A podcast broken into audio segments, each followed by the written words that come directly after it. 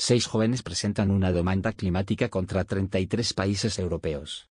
Desde la web de obacen.com vemos como seis jóvenes portugueses presentan una demanda climática en el Tribunal Europeo de Derechos Humanos contra varios países europeos por no tomar las medidas adecuadas para combatir el calentamiento global. Jóvenes contra el cambio climático. Si alguien pensaba que los adolescentes de hoy en día pasan de todo, primero, deberías mirarte el ombligo y recordar la juventud, demasiado pronto olvidamos, y, en segundo lugar, directamente vives en otro planeta.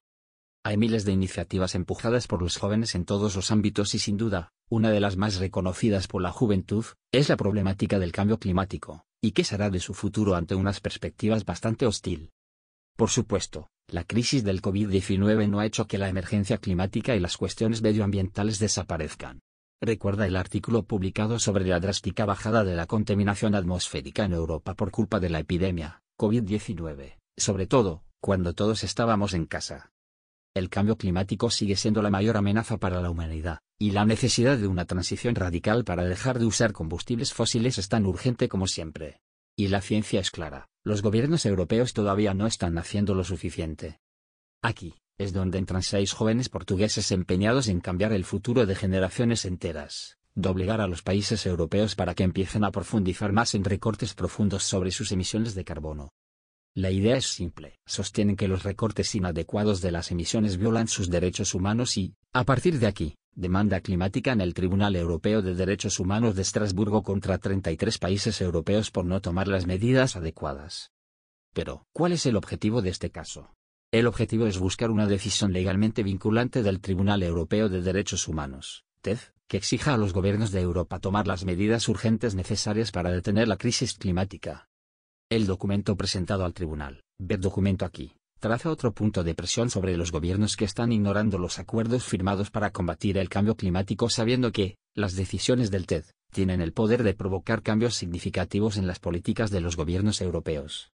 Este, es el primer caso sobre cambio climático que se presenta ante el Tribunal Europeo de Derechos Humanos, TED, en Estrasburgo, Francia.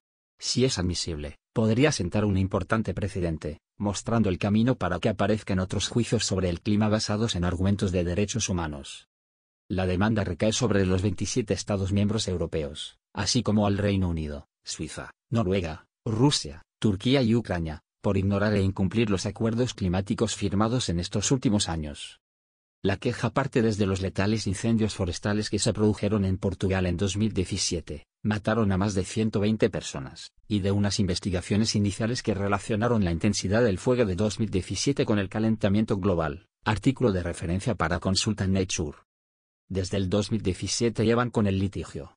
Primero, en los tribunales portugueses, y esta semana pasada, presentándolo ante el Tribunal Europeo de Derechos Humanos, incluida, en su momento, una campaña de crowdfunding, recaudación de fondos, para costear el desembolso económico. Según documento que avala la demanda, consulta aquí, realizado por Climate Analytics. Los abogados argumentarán que ninguno de los planes de los 33 países está alineado con su compromiso en el marco del Acuerdo de París de limitar el aumento de la temperatura mundial, muy por debajo de 2 grados. Los abogados del caso están buscando una orden judicial para que los países profundicen en la reducción de sus emisiones, tanto en el país portugués, como en el extranjero, en concordancia con el límite de calentamiento de un y medio grado más estricto del Pacto de París. Tal como podemos leer en este artículo con opiniones de expertos, y, en pocas palabras, van a tener mil y una trabas sobre las posibilidades de éxito. Aunque para nosotros, ya es un gran éxito que podamos publicar esta noticia en nuestro blog.